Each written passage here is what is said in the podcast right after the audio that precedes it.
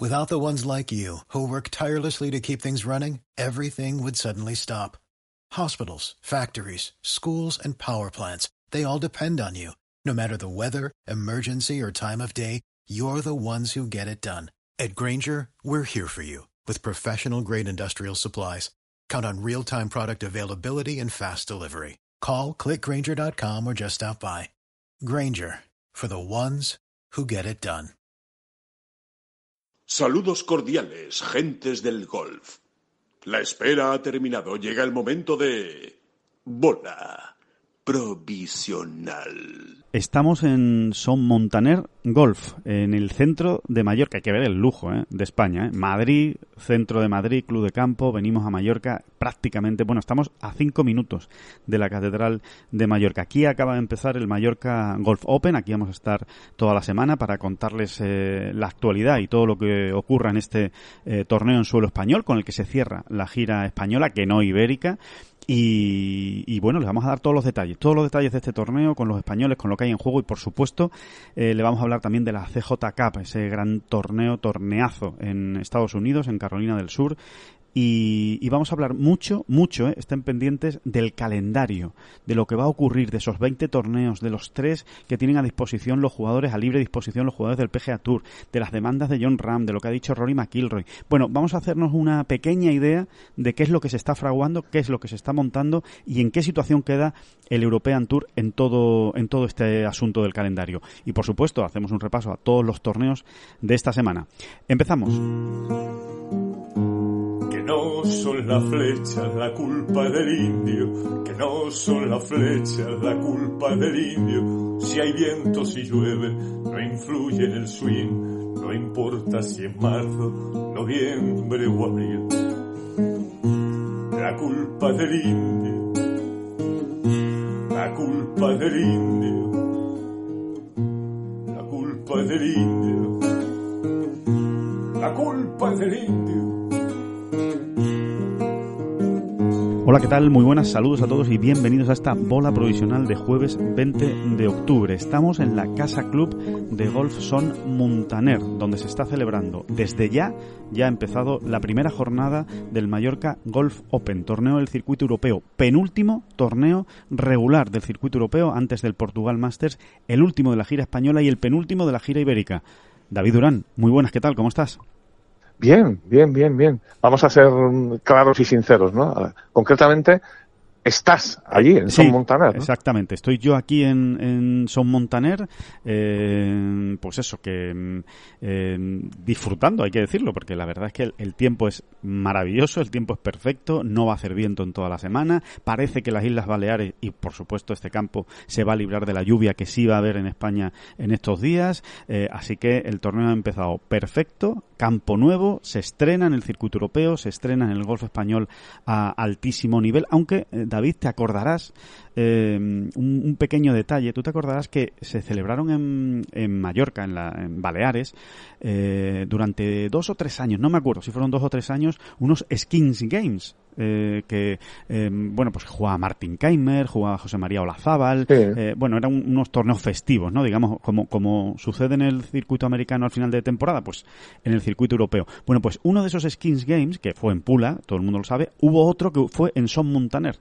Eh, es el único gran torneo, digamos, o torneo de grandes profesionales que ha cogido este campo del año 2000. Se construyó en el año 2000 y pertenece a un grupo de campos que se llama Arabella, junto con Son Vida y Son Quint. Seguramente a los más aficionados, a los más eh, eh, frikis del mundo del golf, eh, seguro que el que les suena más es Son Vida. Es el campo más antiguo de las Islas Baleares. Es el primer campo de 18 hoyos que se construyó en Baleares y sobre todo pues tiene ese sello ¿no? inconfundible de la victoria de Severiano Ballesteros aquí en el torneo del circuito europeo que sí se disputó en Son Vida. Bueno, pues el torneo es en Son Montaner, que es un campo de socios que nos dicen que está lleno todo el año y que mm, y que bueno tiene la, la, característica pues de estar pegado a la ciudad. Está en Palma de Mallorca de hecho. Eh, es más es que se viene en autobús de línea. Si quiere usted venir a jugar puede venir en un autobús urbano y llega aquí el 7 concretamente. Me han dicho que llega hasta Son Montaner.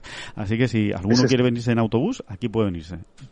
Ese es el día no ese es el gran día que estamos todos esperando en, España, vamos a decirlo así, de ver a gente, ya se ven, ¿eh? ya se ven en algunos. Madrid hay gente, hay gente que va al Centro Nacional, que por supuesto al Centro Nacional en Madrid se puede acceder también en, en, autobús, ¿no? En, autobús de línea, de pública. O en metro, ¿no? y, exactamente, y, y ese, ese, será el gran momento, ¿no? Cuando, cuando, sea, cuando sea normal eh, esa estampa, ¿no? De ver a alguien con su bolsita de palos en un autobús. Exactamente. O en el metro. Bajándose. Pero recurrentemente, de manera recurrente, ¿no? Sí, que pues sea habitual.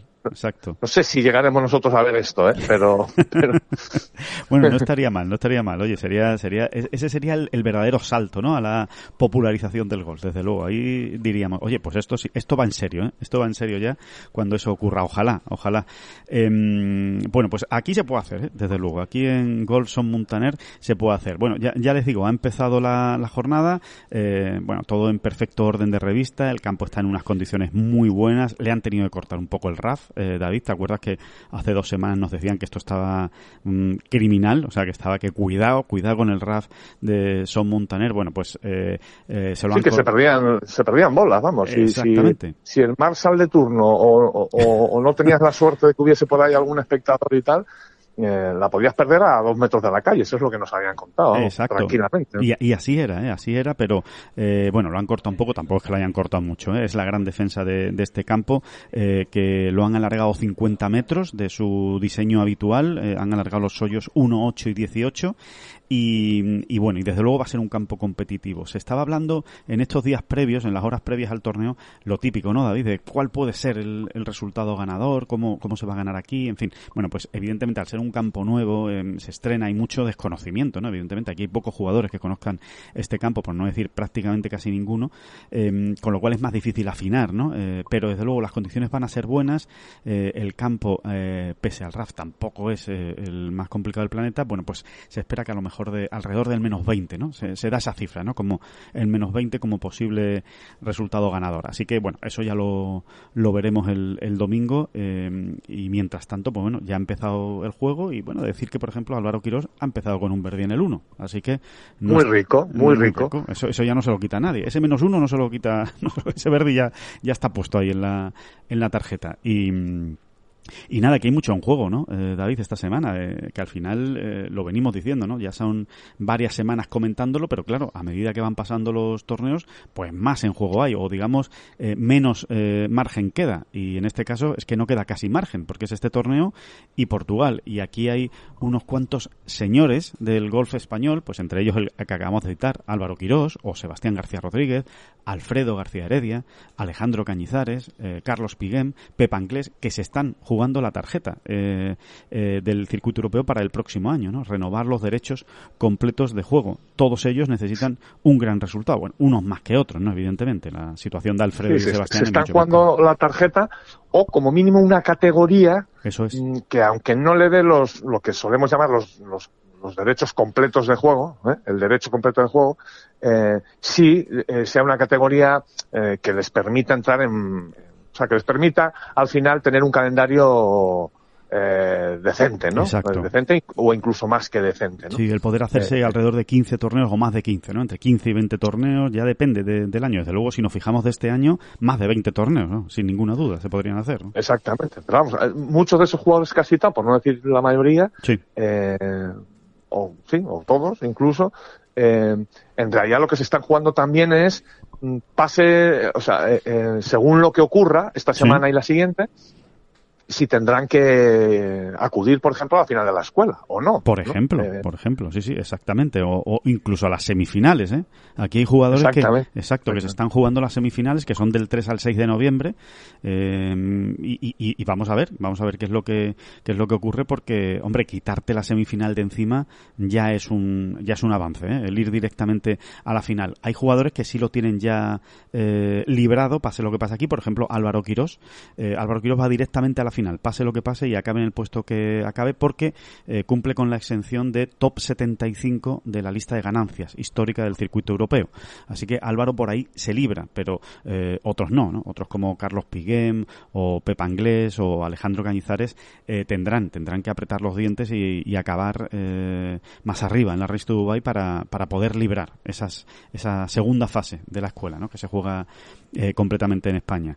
Y, y después, pues evidentemente los que mejor lo tienen son Sebastián García Rodríguez y Alfredo García Heredia. Sebastián García Rodríguez, de hecho, está ahora mismo dentro de los puestos de tarjeta, está el 115 y mantienen 117. Alfredo está el 119.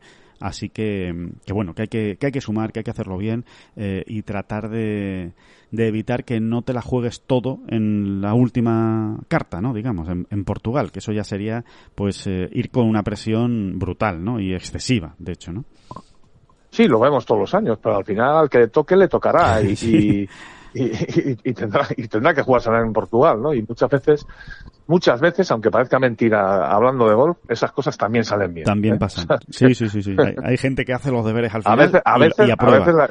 exactamente, a veces la, estas historias acaban bien, ¿eh? que no todos son tragedias.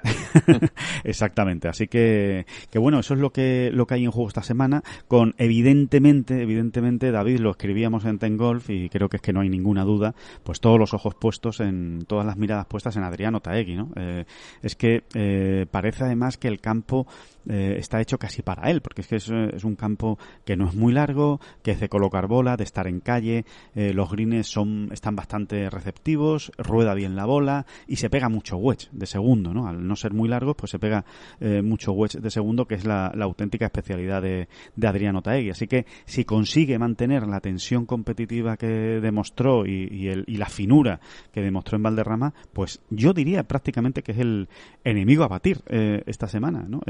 Oye, es mucho decir. Yo creo que es la primera vez eh, que decimos que Adriano Taegui es el gran favorito para ganar una semana. Bueno, es la primera vez que lo decimos porque es la primera vez que sucede. O sea, no, no es que no lo estemos inventando. Mm, es la primera vez que realmente Otaegui llega como gran favorito a, a ganar un torneo. Vamos a ver también esa situación nueva para él, ¿no? Claro, a ver cómo lo digiere él, ¿no? Y cómo ha digerido el, el, éxito, ¿no? Que al final tiene también su, tiene también su proceso y no es tan sencilla a veces, ¿no? Sí. Eh, pero bueno, no, no, no parece que Adrián sea alguien que se desestabilice fácilmente por, por, por, por, la euforia o por la pena, ¿no? No, no, no, no, no, es, no es, no es hombre de bandazos, no es hombre de bandazos. para nada, para nada, eso, eso es verdad. Pero bueno, sí, sí que es difícil, ¿eh? Después de un gran éxito, pues, eh, lo hemos contado tantas veces, ¿no? Y nos lo han contado tantas veces, ¿no? Los propios jugadores, ¿no? Después de un gran éxito, siempre es un poquito, se hace un poco complicado eh, resetear y partir de cero, ¿no? Aunque, por otro lado, te diría que si, que si, que si empieza medianamente bien, si arranca medianamente bien, claro, la confianza que tienes es, es, tan bestia, ¿no? Que cuántas veces lo hemos visto también en este deporte, ¿no? Jugadores, no es fácil ganar dos semanas seguidas, pero sí vemos mucho jugador que gana y que, y que y que está para ganar eh, la semana y siguiente, que la semana siguiente exactamente está ahí para ganar otra vez metiéndose ahí arriba ¿no? sí sí eh, eh puede, puede, ocurrir te diría, te diría que se ven mucho los dos extremos no jugador que gana y falla el corte sí, en la siguiente en la, el siguiente torneo. Bueno pues por todo esto no pues porque eh, hay que volver a poner los pies en el suelo y a veces no no, no es tan sencillo.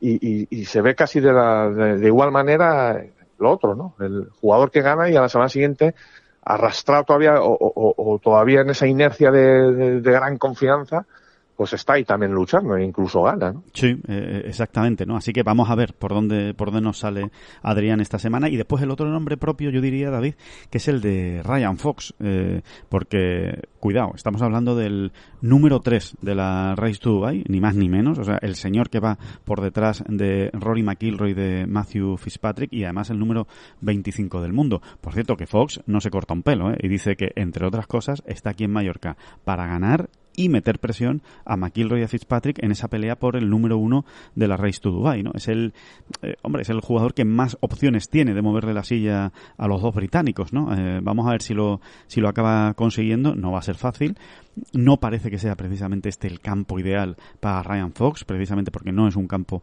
muy ancho y, puede penalizar ¿no? el, perder calle, pero eh, bueno, este jugador ya ha demostrado que gana en todas las situaciones, o sea que es capaz de amoldarse a cualquier campo así lo ha demostrado este año.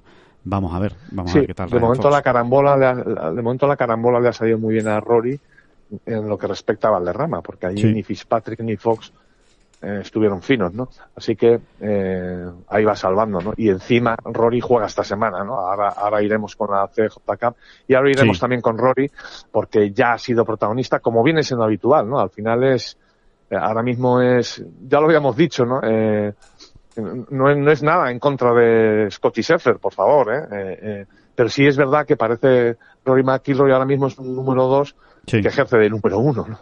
En, muchas cuestiones y y en muchas situaciones es, es, así, ¿no? Sí, sí, sí, sí. No, vamos, vamos a meternos ya de, lleno, porque, bueno, aquí lo único, eh, simplemente por lo mismo que estábamos eh, comentando, pues que también será interesante ver cuál es... Eh, cuál es la reacción de Ángel Hidalgo ¿no? a todo lo que le ocurrió la, semana pasada. ¿no? Ese es, digamos, el otro hombre a seguir. Él sí está jugando ya, él ha empezado eh, muy tempranito en el primer partido de la, de la mañana y de momento va al par después de, tres hoyos con un bogey en el 1 y un birdie en el, en el 2, un bogey en el 10 mejor dicho, y un, y un Verdi en el 11. Eh, vamos a ver, ¿no? Porque estamos en una situación parecida a la que comentabas antes de Otaegui, ¿no? Eh, a ver después del subidón tremendo de la semana pasada, pues a ver cómo lo digiere y, y, si sigue y si sigue enchufado o por el contrario da por terminada entre comillas la, la temporada ¿no? y su gran objetivo que era mantener la, la tarjeta.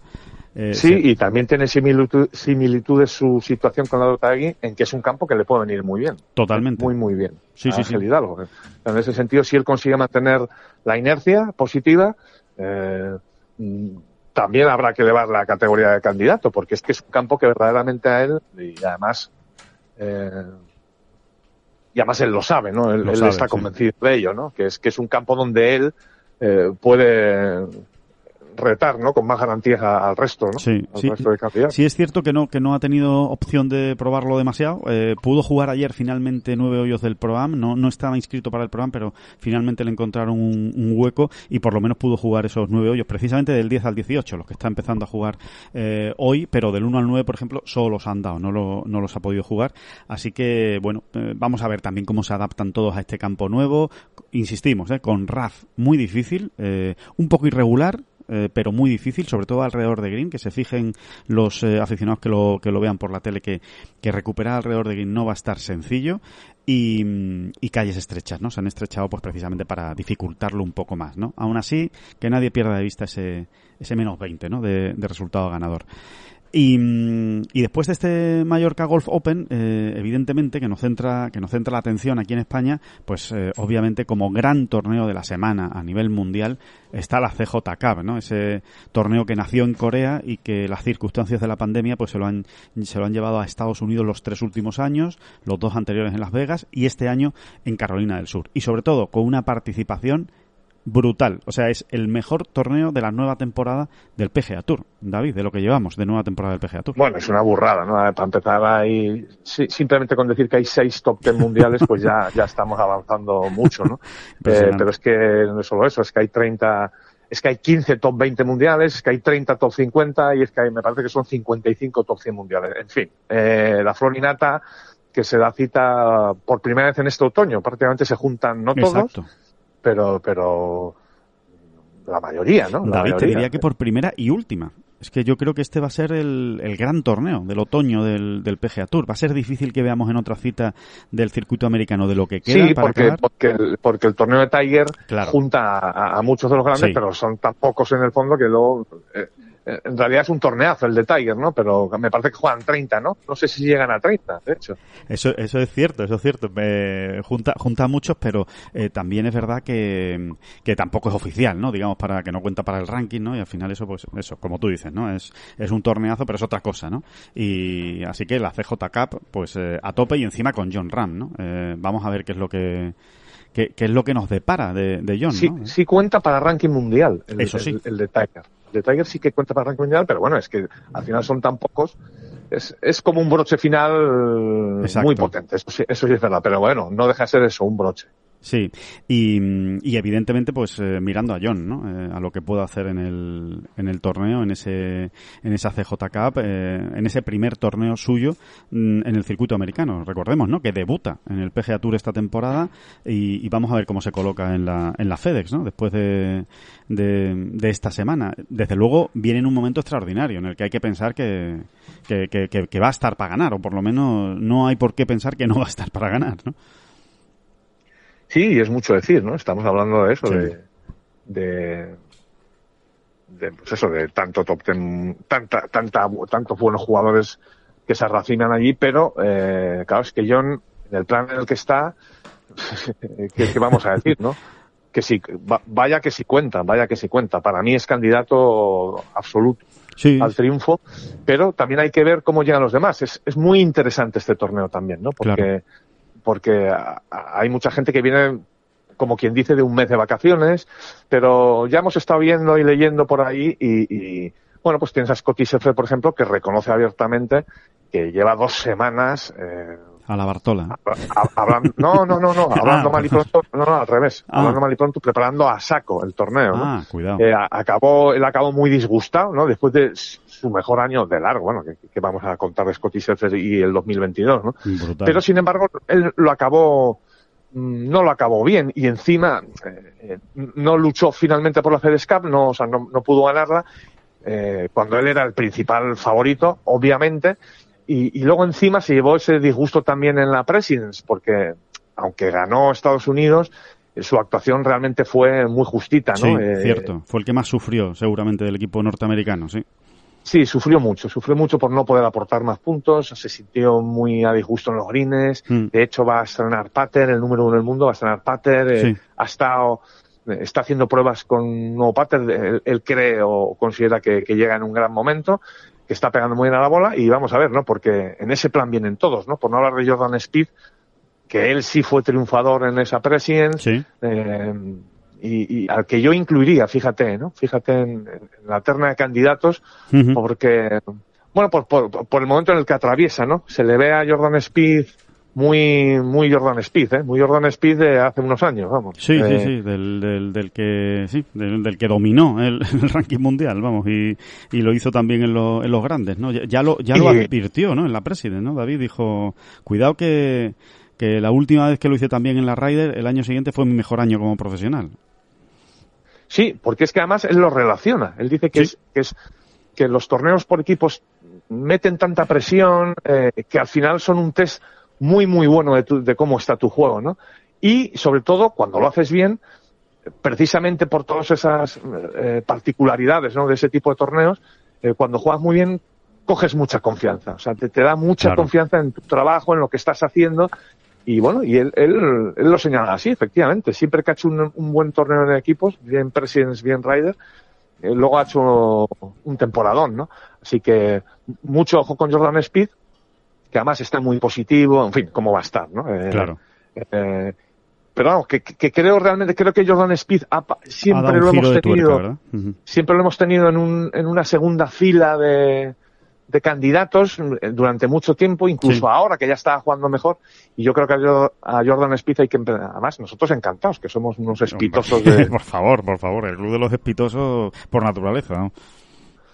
Exactamente, ¿no? Y a John lo pongo pues al mismo nivel y luego, por supuesto, Rory McIlroy, ¿no? Rory McIlroy, el ganador de FedEx Cup, eh, pero es que estuvo ahí en Wentworth, es que en Italia tampoco anduvo tan lejos, es que, y, y ni siquiera en, el- en, en el Alfred Dunhill anduvo lejos, ¿no? Sí. Eh, es que está ahí, es que, es que no, es que se le caen los verdis y las buenas vueltas del bolsillo, ¿no? Es una cosa horrorosa en el, dicho en el mejor sentido, ¿no? Y vamos a ver, ¿no? Él, él llega un poquito más justo porque es que no ha bajado el pistón realmente, No, ¿no? no, Eh, no, no ha parado de jugar prácticamente, sí. y, y, pero bueno, él lo ve con optimismo. Dice que le queda, ¿eh? que le queda golf y le quedan energías para afrontar este tramo final. Eh, a ver, él lógicamente su gran objetivo, él cifra ahora mismo dos grandes objetivos. Uno, el número uno del mundo, tampoco se esconde en ese, en ese aspecto. Lo tiene a tiro. Sí, y otra es, eh, bueno, la Race to Dubai, ¿no? El, el ranking europeo y hacer el, el doblete este que, que, solo está al alcance de los... De los locos, de, de los extraterrestres. De los, mega, megacracks, efectivamente, ¿no? Totalmente.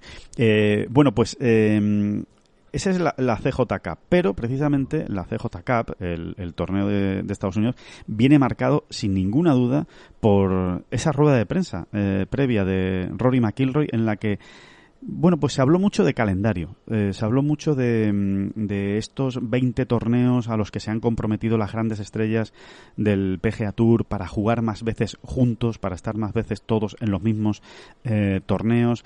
Eh, ayer, precisamente, David se hacía oficial los cuatro últimos torneos que forman parte de este calendario, entre comillas, de 24 obligatorios, ¿eh? que hay que jugar si uno quiere eh, entrar en el Player Impact Program, en ese bonus hipermillonario que le han subido este año el caché incluso y que, y que para poder formar parte de él pues hay que jugar 17 torneos, 17 torneos fijos. Eh, si no juegas uno de ellos, no entras en el, en el Player Impact Program, ¿no? Y hay que decir que eh, los cuatro que se han unido tampoco es que haya sido una gran sorpresa, ¿eh? pero eh, el Phoenix Open, del que todo el mundo hablaba, que, ese seguro que lo iban a, elevar por, por, lo, por todo lo que conlleva, ¿no? Por, la tradición, por la historia y sobre todo por el público, ¿no?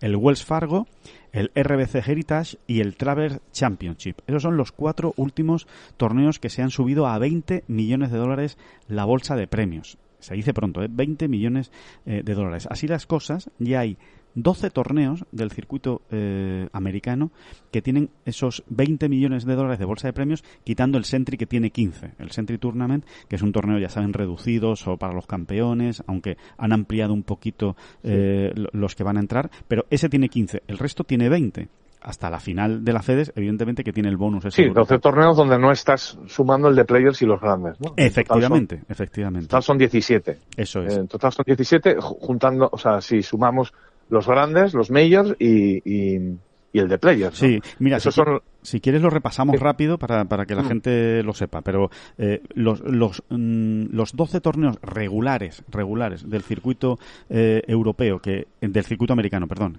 que entran en este calendario mínimo, de mínimos para los mejores, son el eh, Sentry Tournament, el Campeonato del Mundo Match Play, el Genesis Invitational, Phoenix Open, Arnold Palmer Invitational, Wells Fargo Championship, Memorial, RBC Heritage, Travelers y los tres playoffs de la FedEx, el FedEx Shangju Championship, el BMW Championship y la final de la FedEx Cup, el Tour Championship. Como dice David, a esos 12 que acabamos de decir hay que unirle el de Players, que sería el número 13, y los cuatro grandes. Así salen los 17 mínimos que tienen que jugar todos los grandes jugadores del circuito eh, americano. Este es el compromiso que adquirieron. Y ahora quedan tres.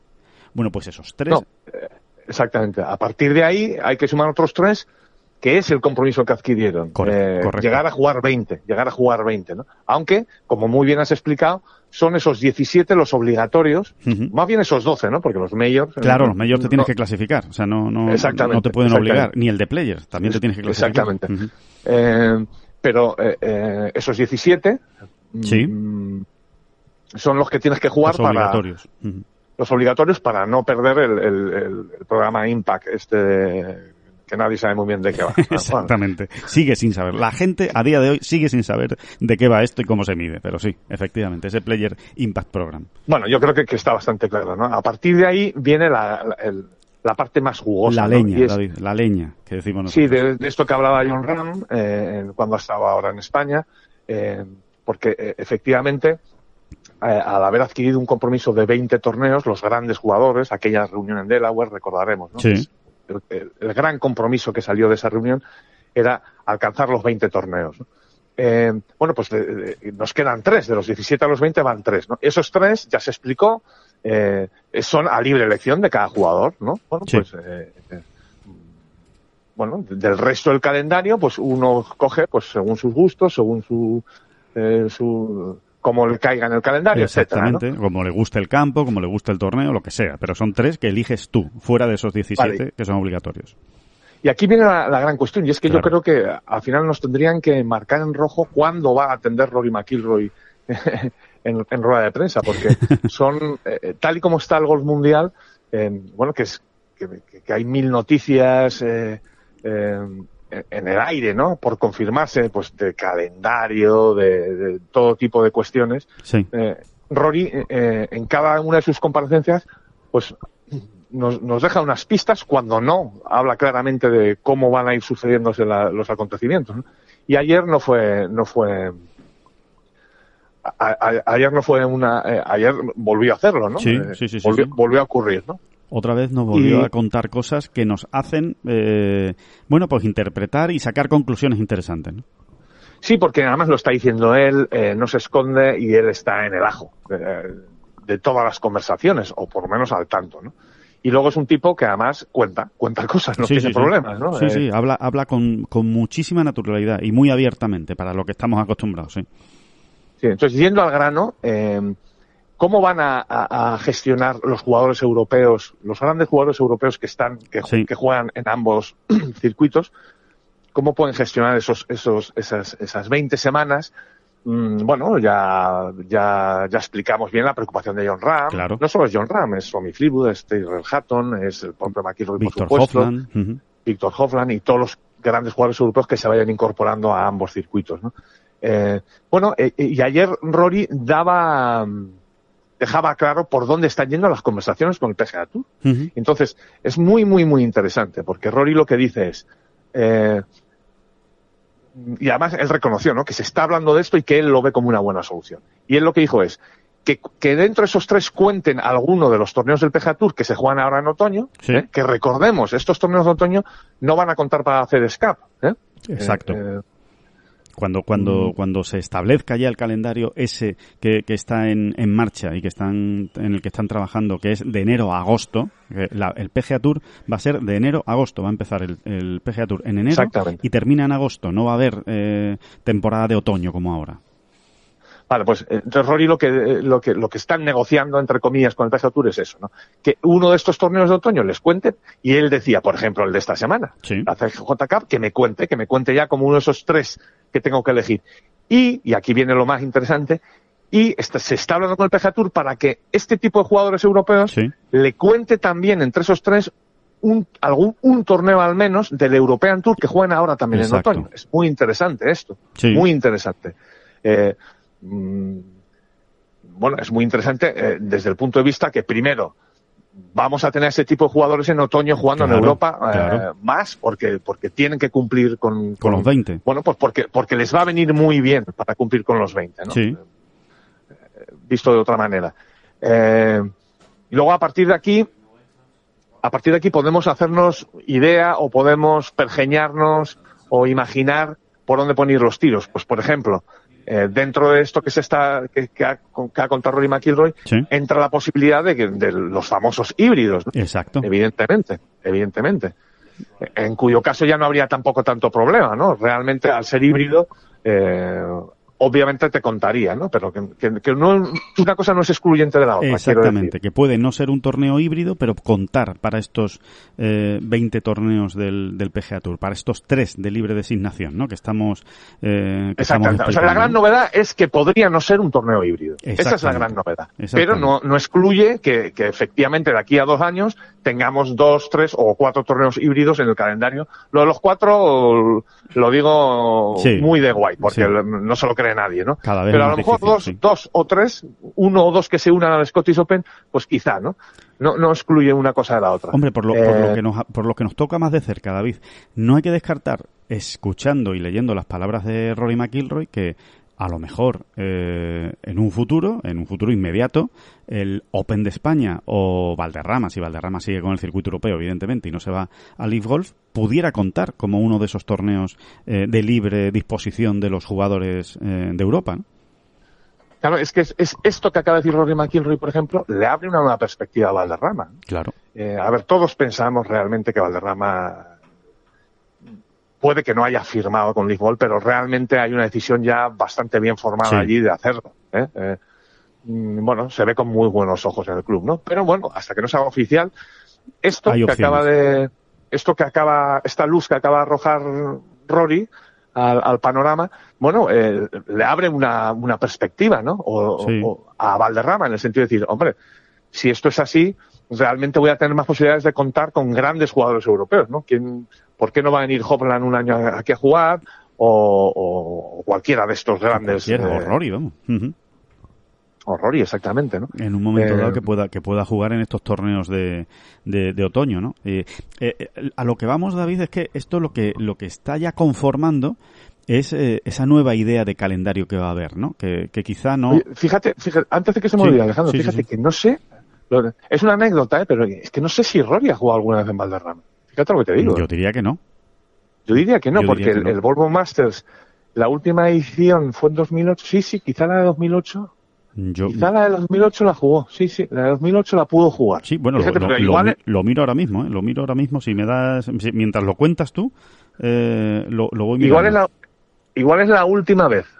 Igual es la última, o sea, perdón, la primera y última vez que, que lo ha jugado. Sí, sí, sí. Pues eh, ahora mismo te lo, Sí, porque- te lo voy a decir. 2008, ¿no? Sí, sí, yo creo que la de 2008 la debió jugar. La debió jugar, que fue el último Volvo Masters en, en, en, en Valderrama último, y, fue sí, sí. y, y fue su primera temporada como profesional entera, digamos, ¿no? Que él era solo miembro del circuito europeo. Pues y buena memoria, David. Buena memoria. Tres puntos. Te acabas de, te acabas de llevar tres puntos de- del concurso. Efectivamente, Rory McIlroy jugó ese Volvo Masters, acabó en el puesto 39 con cuatro vueltas de 74, 73, 75 y 73. Así que sí, ahí jugó en no sé, 2008. Y le va a gustar mucho a Rory, ¿eh? Volver a Valderrama. Bueno, eh, ya, ya, ya comentabas tú en un, en un reportaje de datos espectacular eh, que no son muchos, ¿eh? los jugadores que ni siquiera han jugado dos vueltas por debajo de 70 en Valderrama en, un- en una misma semana. Así que, bueno, no deja de estar en la media, Rory, vamos a decirlo ahí, ¿no? De, de Valderrama. Sí, sí, muy pocos jugadores. Es que es muy. eh, Sí, por eso también no te lo tomes tan a mal, Rory. Si es que un 73 es el par en Eh, Valderrama. efectivamente, 74. celébrelo. 73, 74 es el par en Valderrama. Así que mucha, Así. mucha tranquilidad. No, pero sí, sí, no, eh, probablemente lo tomas él como un reto, ¿no? Él, él tiene que ir a Valderrama y, y ganar, ganarle una vuelta al campo, ¿no? Exactamente, eso no lo ha hecho todavía. Eso no lo ha hecho todavía. Con Liv, con Liv no va a ir, ¿eh? Con Liv no va a ir. Eso Eso, ya. seguro. Eso sí que lo, eso sí que lo podemos. Lo podemos ir eh, descartando. a- sí, sí, lo podemos ir descartando, efectivamente. Vale, pues eh, bueno, pues eh, esto es lo que, digamos, esto es la novedad, digamos, de los torneos, de estos tres torneos, que es una novedad muy importante, ¿eh? porque ya digo que, que le afecta directamente al circuito europeo y a los torneos en España, que es que t- un grueso de los torneos del circuito europeo ahora mismo en otoño se celebran en España. Entonces, vamos a ver si esto no es una consecuencia directa para que suba el nivel y el caché de los torneos en, en España. Y. y después lo que te comentaba, que esto también lo que lo que está eh, conformando Oye, David, sí, Una, una cosa, una cosa, perdona que te vuelva a interrumpir. Nada, nada. Eh, muy interesante también la, muy interesante también la rueda de prensa de Rory sí, el, el- la réplica que le dio a Phil Mickelson. ¿no? Recordamos que Phil Mickelson hace unos días, eh, con motivo del torneo en, del Leaf en, en Arabia, en Arabia Saudí, eh, bueno, eh, eh, hacía unas declaraciones en las que decía que él veía al PGA Tour en, en una tendencia a la baja, ¿eh? sí, sí, sí. en, una tendencia descendente y, y, sin embargo veía al IF en una tendencia ascendente, ¿no? Bueno, y daba sus razones, etcétera, ¿no? Ayer, eh, eh, ayer Rory replicó, ¿no? ¿no? Eh, contestando a una pregunta que le hicieron de, acerca de qué le parecían esas declaraciones de Phil Mickelson, Rory, eh, bueno, defendió su parte, ¿no? Y creo que lo hizo además eh, en el tono adecuado, de manera eh, el- elegante, de manera elegante, ¿no? Mm. pero sin, sin, sin dejar pasar la oportunidad de lanzar sus pullitas, ¿no? Él, por ejemplo, dijo que entiende la posición de Phil Mickelson, eh, pero que él también ve mm, algo de propaganda en todo esto, ¿no? Claro. Que, que él entiende que es que es su papel, ¿no? Entiende que el papel de Phil Mickelson ahora es decir ese tipo de cosas, pero también eh, afirmaba con rotundidad Rory que, que concretamente vino a decir que el 95% del talento sigue estando en el otro lado, ¿no? En el PGA Tour. Sí, que creo que Eh, es un dato y- bastante objetivo, por cierto. Sí, que si no es el 95 es el 90. Claro, la exacto, vamos, la gran mayoría, vamos, la gran mayoría, por no ponerle cifras, pero, pero es así. Y luego hay, hay una cosa que también hemos tratado en esta bola provisional, Alejandro, y no sé, quizá estoy afinando, tratando de afinar demasiado, pero de verdad que creo que Rory no da puntada sin hilo. Y, y, y replicando a Phil Mickelson, el ejemplo que él puso al hablar del talento, que el talento seguía estando en, en amplia mayoría en el PGA Tour, Sí, a quien cita es a Tom Kim. ¿eh? Fíjate. Eh, y, y, creo que esto eh, entronca mucho con esta, con este otro tema que hemos tratado bastante en esta bola provincial y es el de que realmente no, no, se tarda tanto tiempo en ocupar esos huecos. O sea, esa, esa parte, esa reflexión que hemos hecho de que nos ha sorprendido realmente. Tú estás perdiendo a Bruce Cuerca, estás perdiendo a, a Dustin Johnson, uh -huh. a De Chambó, parece... Uh -huh. Sí, eh, un momento en junio, julio que decíamos, eh, es que esto, estos, estos agujeros mm, a ver, van a estar ahí, ¿no? A Phil Mickelson, a Sergio García, o sea, no, no, a muchos jugadores, ¿no? Y luego, verdaderamente, eh, eh, la realidad, lo que nos ha demostrado es que, que llega un Tom Kim, que Cameron Young ya estaba ahí y se hace fuerte, que Sajid Tigala sigue creciendo, sí. eh, y, que, y que van llegando, y que van llegando, y que van llegando, y que verdaderamente uno echa, eh, no echa tanto de menos, que, que es, por lo menos no, es la sensación que tengo yo, es y que, que se, según he, he, testado por ahí, por aquí y por allá, la tiene mucha gente, ¿no? Sí, incluso nombres que hacía tiempo que no estaban y que vuelven, pues también se, se llevan directamente el protagonismo. Por ejemplo, Ricky Fowler, ¿no? Que, que, que, no estaba y ahora ha vuelto, ¿no? Y, y, parece que ha vuelto de verdad, o sea, para quedarse, ¿no? En, eh, de nuevo sí. entre, entre los mejores, ¿no? Entonces, es muy Mira, fácil. Hay, hay, sabes que Ricky Fowler juega con Rory los dos primeros días en esta CJ sí. Cup. Eh, bueno, de hecho el partido son es Ricky Fowler, Rory McIlroy y Tom Kim, precisamente. Casi nada. Bueno, pues eh, también en ese sentido estuvo de lo más jugoso, estuvieron de lo más jugosas las declaraciones de Ronnie McIlroy. Están, nos estamos poniendo un poco pesados con Ronnie, pero es que es verdad, es que cada... Dio mucho juego. Que, cada comparecencia, pero es que eh, no es aquí, es que cada vez sí, que habla sí, sí, sí. te está dando muchas pistas y te está dando mucho juego. Y, y concretamente todo lo que dice Ricky Fowler es interesantísimo, porque Rory le preguntan por Ricky, oye, ¿qué te parece Ricky? Que parece que está jugando bien, vas a jugar con él estos dos días. Y se pone a hablar de Ricky, podía haber salido, pues como se sale normalmente en claro. estas de prensa, y, oh, pues me alegro mucho, Ricky. No, no, no, no, no, no, no. Rory profundizó. Y lo que dijo es, porque hizo referencia a Alejandro a aquella reunión en Delaware. ¿Te acuerdas sí. que hace muy poco comentábamos? Alguna vez alguien nos tendrá que contar qué, qué pasó en, en esos 10 días en, entre que Ricky Fowler eh, en una rueda de prensa dijo que no veía mal el Leaf Golf y de repente le vemos de la mano de Tiger en la reunión en Delaware. Correcto, sí, sí, en su bueno, mismo pues, avión y en su mismo coche. Uh -huh. Pues Rory McIlroy hace ayer referencia a todo esto, ¿no? Y dice que, que dice que Ricky, al margen del momento de forma en el que esté, pero que evidentemente necesita mejorar sus resultados, es un jugador especial. Y, y está hablando de cuestiones casi mercantiles, ¿eh? O sea, claro. te, está, te está diciendo Rory porque además lo dijo claramente, que, que, es un jugador especial porque vende muy bien el golf. Efectivamente. Da una imagen que, muy buena del golf. Sí, y que es un jugador que tiene gancho, que tiene carisma, llámalo como quieras, ¿no? Eh, y que, en ese sentido, eh, y, y, y, explicaba a Rory que en todo ese sentido le vino muy bien a Ricky la reunión en Delaware.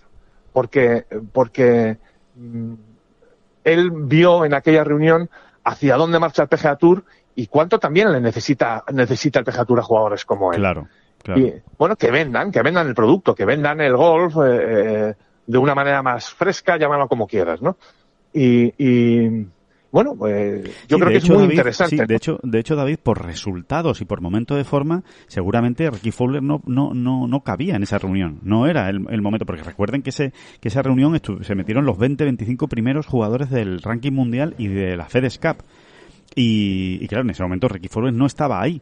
Pero yo creo que también ese, ese gesto, ¿no? De, de Tiger y de, y de Rory, como tú decías, de llevarlos de la oreja, ¿no? A, a Ricky y ponerlo ahí en, el, en esa reunión como diciendo, no, no, tú eres uno de los nuestros, aunque ahora mismo no estés. Pero contigo contamos. Exactamente, exactamente. Y Rory lo que explica ayer, entre otras cosas, es eso. Por eso estaba Ricky en esa reunión. Claro. Porque es alguien con ese carisma, con ese gancho, con esa, con esa capacidad de vender producto, ¿no? Eh, en realidad, todo esto, vamos poniendo las piezas en su sitio, es, fue una bendita envolvente de Tiger y Rory. A Ricky. sí, sí, sí, correcto. Sí, porque por un lado es verdad, o sea, es un jugador que efectivamente tú le seguimos viendo todos como un icono. Como lo un icono. es, lo es. Uh -huh. Por otro lado, por otro lado, eh, eh, fue la manera que Tiger y Rory eh, encontraron para adherirlo a la causa absolutamente, porque es que a partir de ese momento todo cambió, ¿no? A mí salvando en fin, las bueno, distancias, a mí salvando las distancias, sí. David, me recuerda mucho Ricky Fowler a Jordan Speed. Creo que son parecidos en ese sentido. Da igual cómo estén de forma, da igual los resultados que hayan hecho en los últimos meses. Eh, Jordan Spieth habiendo ganado mucho más eh, que Ricky Fowler y habiendo hecho mucho más en el golf que, Ricky Fowler. Pero me refiero eh, en, el, en el campo de la interacción con el público, ¿no? del enganche con el público, de cómo conectan, eh, sobre todo con la gente joven. Eh, creo que son muy parecidos ¿no? Y van por encima de los resultados que vayan haciendo. Sí, hay gente que va al campo a verles a ellos. Exacto. Es, un poco eso, ¿no? Aparte de que luego, bueno, toda esa, esa parte, digamos, que, que va muy unida, que una, a veces es difícil de separar de lo meramente deportivo a, a, a lo que irradia el, el personaje, ¿no? Eh, y es, es, así, ¿no? Hay jugadores, eso, ¿no? Cuando se habla medio en broma, medio en serio de que mmm, que Jordan Spieth es el, el, el, el, yerno perfecto en América, ¿no? Sí, o, sea, o, el yerno que, que, toda madre quiere en, sí. en, en, América. Bueno, pues a, eh, a, esas cosas nos referimos, ¿no? Pues ese tipo de cosas que por lo que sea eh, enganchan, ¿no? Eh, eh, y, y, bueno, y, da, y, dan una dimensión del jugador que no tienen otros. Es que es así. O sea, Efectivamente. nadie piensa en Dustin Johnson como el, el yerno no. perfecto de América, ¿no? No, no, no. No, no ni, piensas en él en otras cosas maravillosas todas, ¿eh? Pero no como yerno, ¿no? Ni tiene esa conexión, ni tiene esa conexión con, con el público, ¿no? Que, que, tienen otros, ¿no? O, o, que tienen esos jugadores que tú estás diciendo, ¿no? Es que es así, es una cosa, es, es una cuestión de carisma. O sea, yo, eh, va mucho más allá del, de, de cómo juegues al golf. El que juegues muy bien al golf te puede acercar a ellos, pero al final el carisma se tiene o no se tiene, y es otra cosa, ¿no? Es otra, es otro, es otro aspecto. Bueno, pues muy atentos, ¿eh? muy sí. atentos a esta ZJK porque además va a ser un torneazo, ya no solo por el feel que, bueno, que lo, eh, eh, efectivamente dispara, ¿no? Dispara cualquier Sí. expectativa. Es, es también el campo, ¿no? El Congari Sí, Club en Carolina del Sur es una auténtica maravilla. Recordemos que allí ganó Garry Higgins, nuestro, Sí, nuestro, nuestro mítico. nuestro mítico Garry Higgins. Ya no me acuerdo la cancioncita. ¿Cuál era la cancioncita, Alejandro? De Eh, Higgins. No me acuerdo cómo era. Y uf, hubiese sido magnífico meterla ahora aquí en la cuña. Es la de la rica salsa canaria, ¿no? Garrick Ego. Garrick Ego. La rica se canaria se llama Garrick Garrick Ego. Everybody, Gary Kigo, todos juntos, Gary Kigo, Kigo. vámonos. Venga, que esta Canaria se llama Gary Kigo. Efectivamente. Cantemos otra vez, Gary Kigo, Kigo. todos juntos. Garrick, me van a echar, me van a echar de la sala de prensa como, como es lógico y natural. Que, el- que además, Esa era, esa era, ¿no? Y que además ganó uno de nuestros torneos favoritos, eh, solo a la altura de Zozo Championship, que ganó el Palmetto Championship. El palmeto, sí. Hola, palmeto, soy Soso. Hola, Soso, soy Palmeto. Sí, sí, efectivamente. Sí, sí, Palmetto, Mira, efectivamente. Gary, Gary Ego Sí. ganó con menos 11, ¿no? Aquel torneo se estaba, se está hablando mucho, ¿no? Eh, esta semana allí, en, en esa esquina magnífica, maravillosa de Carolina del Sí. Sur, eh, ¿cuál podía ser el resultado, no? Con este otro gran field, porque que no tiene nada que ver con aquel palmeto.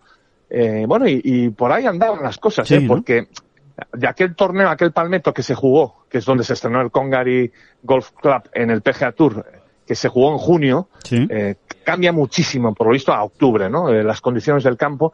Y hay algo que, para, para no entrar tampoco ya en tecnicismo un poco aburrido, ¿no? Pero hay algo que sí, de lo que sí tenemos que estar pendientes. Y porque, porque hablan todos los jugadores de ello, ¿no? Y es de la firmeza de las calles. Es una de las grandes Ah, características de este campo. Y efectivamente está así ahora en octubre. eh, calles muy, muy firmes que, bueno, que, que, que- que le dan un toque eh, links a- al campo, ¿no? Eh, Bueno, es que es muy muy links, ¿no, David? En, en apariencia, en apariencia, ¿no? Por lo menos. ¿no? Bueno, tiene, tiene alguna apariencia links, lo que, lo que es increíble, por eso no me quería meter muchos técnicos, pero yo creo que esta, esta anécdota es interesante, ¿no? Y es que cuando, cuando se estaba buscando, mm, bueno, eh, la finca en Sí, concreto, ¿no? el terreno, Porque ¿no? este Mm. campo, eh, este campo es, es, es, fue parido por, por dos multimillonarios, en fin, tiene su historia también, ¿no? Pero bueno, la finca que encontraron es muy curiosa porque es, es un campo que está, eh, digamos, eh, que no está, que no está en la playa, no está al borde del mar, sí, digamos, ¿no? sí, sí, sí. Es un campo de interior y sin embargo, eh, lo que hay debajo realmente es arena de playa, ¿no? Eh, eh, esta semana leía eh, el comentario al respecto de, bueno, de una, de una de las personas que por supuesto no me acuerdo el nombre, me vas a disculpar, bueno, que, que, que, que estuvieron involucrados en la búsqueda de esa finca, ¿no? Sí. eh, para construir el campo y, y dice que bueno que es que es que es un milagro es un milagro eh, orográfico, como queramos Sí. llamarlo, ¿no? O, geo- o geográfico, O geográfico, porque realmente lo que hay debajo es arena, arena de playa, ¿no? De, que probablemente el mar estuvo allí encima pues, hace millones de años, quizá, Sí. y, y- así se quedó, ¿no? Entonces, por eso, efectivamente, tiene un, un- un toque muy de links, eh, entre otras cosas porque la bola, eh, las calles son muy duras Sí, eh, y, y ruedan mucho, ¿no? Lo que complica todo desde el tee, ¿no? claro. Y en, en eso sí que podemos estar pendientes porque además parece ser que no va a llover, quizá llueva un poco el domingo y, y lo vamos a apreciar, ¿no? Lo vamos a apreciar porque esa dureza, ¿no? van, a tener que, van a tener que lidiar con, con esa característica del campo los jugadores y parece que no está sencillo el asunto, ¿no? Eh, no sé yo si se va a llegar al menos 11 Claro. de Garrick Higo, aunque estos jugones tú ya sabes cómo funcionan luego y, Sí, y pero- en todo caso no creo que pase de menos 15 el resultado ganado. Pero es una de las cosas más incómodas ¿eh? para estos grandes jugadores. Esas calles duras que les, que, que les hace muy complicado el calcular exactamente dónde tiene que botar la bola para no cruzarse la calle, para no acabar yéndose al RAF. Eh, lo, lo pasan realmente mal, ¿no? Y, y- y esa característica pues va a ser muy interesante de ver esta semana eh, por televisión, como, como dicen, ¿no? David, una- un, detalle que se me queda a mí pendiente del, calendario, que eh, evidentemente aquí no hay nada oficial, no hay nada que esté cerrado, no, hay nada que podamos decir, señores, esto va a ser así, así, así. Pero sí es verdad que eh, por lo que dijo ayer eh, Rory McIlroy, por lo que, bueno, por lo que venimos eh, contando también, ¿no? En las últimas semanas, circuito europeo, vamos a ver cómo encaja ahí. Tenemos que ir pensando, ¿no? O haciéndonos una idea de que el calendario del golf mundial va a ser enero-agosto PGA Tour, y después, a partir de agosto, es decir, de septiembre a diciembre, circuito europeo y torneos repartidos por el mundo, ¿no? Por decirlo de alguna manera. Es decir, eh, los mejores torneos del circuito europeo los vamos a ver seguramente concentrados en otoño, a partir de octubre, quitando quizá la gira del desierto que se mantenga ahí a principio a principios del año, pero lo normal es que lo veamos así a partir de septiembre, entre septiembre y, y diciembre y después pues el Open de Australia, torneos en Japón, torneos en Corea, no, pues que esta CJ Cup, esta perdón, esta CJ Cup vuelva a Corea, que el Zozo se siga disputando en, en Japón, el Open de Australia que también es en esta época, eh, eh, que los grandes citas internacionales Sí, la, la rellenen final de Dubái, la final, de Dubái y, y Europa, que allí en Estados Unidos también lo entienden casi como un destino exótico Claro. ¿no? para, para- Sí. sí, sí, para, para jugar al golf. ¿no? Eh, sí, sí, efectivamente. O sea, esto es está hablando muy de la filosofía actual del PGA Tour. Sí. ¿eh? Eh, el- el- sí, sí, ellos lo que quieren es realmente eh, hacer del golf un deporte de temporada también, ¿no? Como ocurre siempre en Estados Unidos, ¿no? Pues, pues ya sabemos, ¿no? La NBA que va de octubre, noviembre a mayo, junio. Eh, el golf, eh, uy, el golf americano, iba a decir. El fútbol, el fútbol americano. El fútbol, el fútbol americano, pues que va, eh, ahora mismo estamos, ¿no? En plena, Sí, en plena temporada. temporada. de fútbol americana, que son 18 semanas en realidad, ¿no? De, de temporada. Eh, El béisbol Eh. tiene la suya, que es más bien en, en- abarca todo el verano, más bien, si no me equivoco mucho. En fin, eh, así está establecido, ¿no? Así se, se ordena normalmente el calendario. Intentan pisarse eh, lo menos posible unos a otros, aunque, aunque sea, aunque sea imposible, eh, pero que por lo menos cada momento álgido de cada uno de los deportes no se pise con otro, ¿no? Eso Eh, es.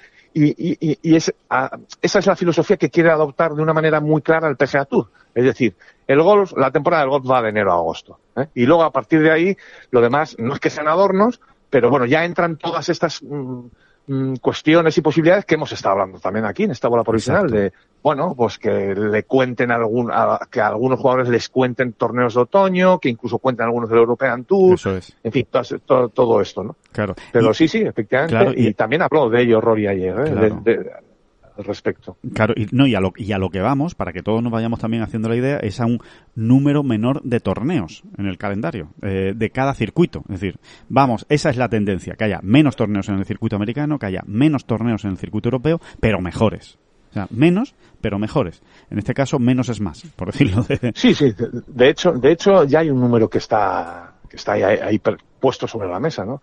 Eh, no es para 2023, Sí. pero sí para 2024. A partir de 2024, o sea, de la temporada sería 2023-2024 del, del DP World Tour, del, del circuito europeo, Sí, mm, em, parece ser que la cifra de torneos va a descender a 36. Si no son 36, puede que sean 37 o puede, o O puede que sean 35. 35. Ujú. Pero oh, ese es el número que está puesto sobre la mesa y que ya ronda, que está la, que anda de boca en boca y que está en la trastienda, vamos, eh, del circuito europeo porque ya se ha hablado de ese tema y se les ha explicado a los jugadores que a partir de, no de esta temporada que viene, sino de la siguiente, el calendario va a quedar eh, sensiblemente reducido, ¿no? Claro. Y yo, y yo creo que es, al final, por ejemplo, a, a ver, a- Alejandro, eh, hablando en plata, a nosotros, a Tengolf, por ejemplo, nos complica un poco las cosas porque, Sí, sí, sí. Porque, Te porque al facilita final el todo tener lo que sea torneos toda tener la semana, te facilita, claro, el trabajo. Mm. Sí, te ordena mucho el trabajo y, y- y- y ya sabemos lo que ocurre en cada torneo. Cada torneo es una historia diferente y, y normalmente muy entretenida, ¿no? Pero, pero bueno, por otro lado, yo creo que es muy fácil verle la parte buena, ¿no? Porque con menos torneos creo que vamos a tener más buenos torneos. Exacto. Eh, esa, esa es un poco la conclusión que también hay que sacar, ¿no? Y más ganas, y más ganas, ¿no? Que decía Rory ayer, ¿no? Que los aficionados se queden con ganas de volver a ver golf, que no estén Claro, es que- diciendo- Sí, sí. Por eso digo que a veces Rory es, de- es muy transparente, porque esa frase no es suya. Eso lo ha escuchado él en una reunión. Efectivamente. Eh, y es así. Y, y- y forma parte de esa filosofía de la que hablábamos ahora mismo que quiere eh, eh, implantar ¿no? el, el- el PGA Tour. Es decir, que en enero el aficionado, el gran aficionado al golf o, se esté frotando el- las manos. Tenga muchas ganas, ¿no? Como, como ocurre con el fútbol americano, que, que lleva meses sin, sin, sin su deporte favorito y bueno, pues ya lo tenemos aquí, al fin llega, ¿no? O incluso la misma NBA, es que Sí, la NBA está todo muy comprimido en el, la NBA. El parón, el parón de NBA es de unos cuantos meses, ¿eh? Eh, Pues todo julio, claro. todo agosto, todo septiembre, prácticamente todo octubre. Son más de cuatro meses de parón, ¿no? Que- y además Pues que, tú, que eso. tú dirías, si después, si después juegan 80 partidos, porque no alargan la temporada y, y juegan menos. No, no, no. Lo comprimen, tres partidos por semana y ya está. Y, y lo liquidamos en ocho meses. Exactamente, ¿no? Y luego unos playoffs durísimos y, y todo lo que tú quieras, ¿no? Pero es así, es así. Y esa es la filosofía que se quiere implantar, pues eso, para que, para que en enero la gente lo coja con muchas ganas. Y luego el otoño, pues lo dicho, ¿no? Son torneos donde, o sea, es una parte del calendario donde sobre todo van a tener más actividad, se supone, los jugadores europeos. Sí. Y bueno, y la gente va a poder descansar más con alguna, con algún pequeño paréntesis de irse a jugar a Japón, lo que decía ayer Rory, ¿no? Rory decía, bueno, es una, una época del año también para viajar más, conocer, incluso viajar con la familia y, Exacto. por supuesto, competir, pero un poco de otra manera. De otra manera, efectivamente. Eh, bueno, David, hablabas antes del, de Congari, del campo del, de la CJ Cup, que es una maravilla. Eh, estamos en Mallorca, que es otra maravilla, pero tenemos que hablar de otra gran maravilla, eh, David, que hablamos mucho en este podcast y no nos cansamos, que es de la Costa del Sol. Eh, porque, bueno, pues ya lo saben, ¿no? Es un sitio espectacular para jugar golf y encima nosotros, pues, ¿qué le vamos a decir? Si es que nosotros tenemos ahí la final, la final de Ten Golf the Game, la tenemos en la Costa del Sol. Se va a jugar este año en Finca Cortesín, el 23 de noviembre, el miércoles 23 de noviembre, la semana precisamente de la Andalucía Costa del Sol Open de España femenino, el torneo final del Ladies European Tour. Estaremos allí, en la Costa del Sol, en Finca Cortesín, eh, con el Hotel Onais Caledonia, que va a ser eh, la sede de todos los jugadores, de todos los finalistas. 24 finalistas tenemos ya eh, todos los nombres y apellidos, ya están todos clasificados y ya están haciendo sus planes, sus maletas, lo que se van a llevar, cómo vamos a jugar. Incluso, incluso, incluso, a lo mejor alguno iba a dar hasta bolas. Eso ya lo veo más complicado, pero no lo Eso, descarto. eso es más complicado, ¿verdad? No, lo que habrá ido es a jugar al gol, fíjate de... Ef- Efectivamente, a jugar al gol seguro, pero pero a prepararse para esa para esa gran final que ya saben que es una gran fiesta, ¿eh? Nosotros siempre lo tomamos de esa manera, como una fiesta del golf y la verdad es que no lo podemos hacer en un mejor sitio, ¿eh? La, la Costa del Sol, ¿qué les vamos a contar? Que ustedes no sepan de la de la Costa del Sol, pero aprovechen que además estamos en el momento mm, idóneo, en, el, en, el- en la maravilla, ahora en la, en la temporada alta, a partir de octubre, noviembre, donde usted no puede jugar en otros lados, bueno, pues vaya, en la Costa del Sol no tiene eh, ningún problema. Y, y como te decía, sí, sí, 24 finalistas ya, ya nos están confirmando, ya nos están respondiendo, eh, queda poco más de un mes para esa final y hay muchísimas ganas de probar, de ver eh, ese campo de finca Cortesín, esa sede de la Solheim Cup el año que viene y probar ese tee nuevo, ¿no? Ese tee que será del 1 en la Solheim Cup, de momento sigue siendo el tee del 4, pero que la gente se ponga en el papel, ¿no? De las jugadoras y diga, oiga, oiga, que desde aquí van a tirar el primer golpe de la Solheim Cup el año que viene, en, en 2023, ¿no? Así que, bueno, va a ser una, una gran experiencia, va a ser una gran jornada de golf donde nos lo vamos a pasar muy bien y, por supuesto, pues eh, en el entorno eh, inmejorable de la Costa del Sol. Para comer, para ir a la playa, para jugar al golf, para lo que ustedes quieran. Em, para desayunar. Para desayunar, incluso hay un buen mollete, un buen mollete de antequera ahí con su aceite y sus cosas. Que el mm, eh, David, eh, estábamos eh, bueno haciendo un repaso ¿no? de, todos los torneos. Yo creo que la CJ Cup está muy bien analizada, el Mallorca Golf Open también, con todo lo que hay en juego esta semana, lo del calendario, ¿no? que yo creo que es el tema trascendental, el tema más importante de la de la semana y simplemente pues acabar esta bola provisional dando un repaso, ¿no? a, a lo de más que tenemos esta semana, que no es poco. ¿eh? Tenemos el Hero Indian Open en el Ladies European Tour. Qué magnífico calendario ha conformado el Ladies European Tour, de verdad, ¿eh? de principio a fin de temporada. Esta semana, gran torneo en la India. Eh, sede que, por cierto, no ha ido el circuito europeo en los últimos años desde la pandemia. Bueno, pues el Ladies European Tour lo ha recuperado este año. Después tenemos también el BMW Ladies eh, Championship en Corea, del LPGA Tour, esta gira de final de temporada en la que solo entran las mejores. Son torneos cerrados sin corte, donde sí está, por supuesto, Carlota Ziganda. Y por último, los playoffs del PGA Tour Champions, que empieza esta semana eh, con el Dominion Energy Charity Classic. Eh, juegan los 68 mejores del ranking para pelear por la victoria en la Charles Schwab Cup. Y ahí, señores, tenemos a Miguel Ángel Jiménez peleando por ganar este ese, ese gran trofeo que le falta, ¿no? Yo creo, es, el, es la gran obsesión, entre comillas, de Jiménez, ¿no? El gran deseo de Jiménez. Ganar la Charles Schwab Cup ha estado muy cerca muchas veces y a ver si este año es el, el año. No, no, no está cerca, ¿eh? No está cerca. Está en la quinta posición. Steven Alker, que es el líder, lleva muchísima ventaja, pero eh, aquí los torneos de los playoffs cuentan doble y puede ocurrir cualquier cosa. Son tres torneos y cualquier cosa puede pasar. Así que a ver si le va muy bien a, a Jiménez. Y, y, poco más, eh, David. Con esto, con esto nos podemos ir despidiendo. Salvo que usted quiera ahí aportar alguna cosa más, algún detalle. No, no, no, no, nada, nada. Simplemente, efectivamente, todos con Miguel. A ver si le puede invitar a un puro a Langer, ¿no? eh, quítese usted ya de en medio, hombre. Efectivamente, hombre, dedíquese usted a otra cosa, que ya que ya que deja a los demás, deja a los demás, hombre, que ha ganado, que ha ganado usted ya mucho, ¿no? O sea que, que bueno, que veremos a ver qué pasa, todo se lo iremos contando, por supuesto, en Ten Golf, ¿eh? Mira, Miguel, Miguel, otro de los jugadores que ha ganado en, en, la isla, en, Mallorca. Sí, es verdad, es verdad, que, hay unos cuantos, ¿eh? O la bueno, Ganó Sede, ganó la Zabal, ganó Jiménez y ganó Sergio. ni más ni menos, ¿no? Todos, todos ellos han ganado en diferentes momentos un torneo, algún torneo del circuito europeo allí, en, en Mallorca. Vamos a ver si se repite. De momento, mira, con esto sí que es un buen boroche, aunque obviamente esto lo escuchará la gente cuando buenamente pueda y, ya habrá acabado esta vuelta. De... Pero bueno, ahí está Rafa Cabrera el líder, ¿eh? Tres menos en cuatro Anda, mira qué buena noticia, efectivamente. Además, que falta le hace a Rafa darse ahí un, un, alegrón después de dos semanas complicadas en Madrid y Valderrama. Bueno, gran inicio, tres menos en cuatro hoyos. Me encanta, David, fenomenal. Pues, eh, pues nada, que nos vamos al campo a seguir precisamente el juego aquí en Son Montaner, en Mallorca. Que muchísimas gracias a todos. Volvemos, por supuesto, el lunes con el repaso de todo lo que ha ocurrido el fin de semana. Y muchísimas gracias. David Durán. No, por favor, no, por favor, no, por favor. Gracias a usted, por favor. Por favor. Que no son las flechas la culpa del indio, que no son las flechas la culpa del indio. Si hay viento, si llueve, no influye en el swing, no importa si es marzo, noviembre o abril. La culpa del indio, la culpa del indio, la culpa del indio la culpa es del indio.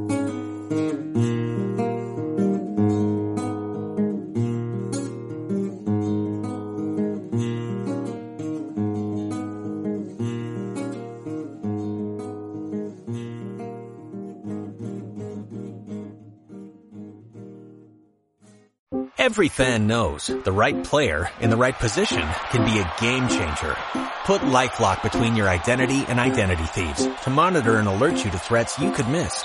Plus, with a US-based restoration specialist on your team, you won't have to face drained accounts, fraudulent loans, or other losses from identity theft alone. All backed by the LifeLock Million Dollar Protection Package.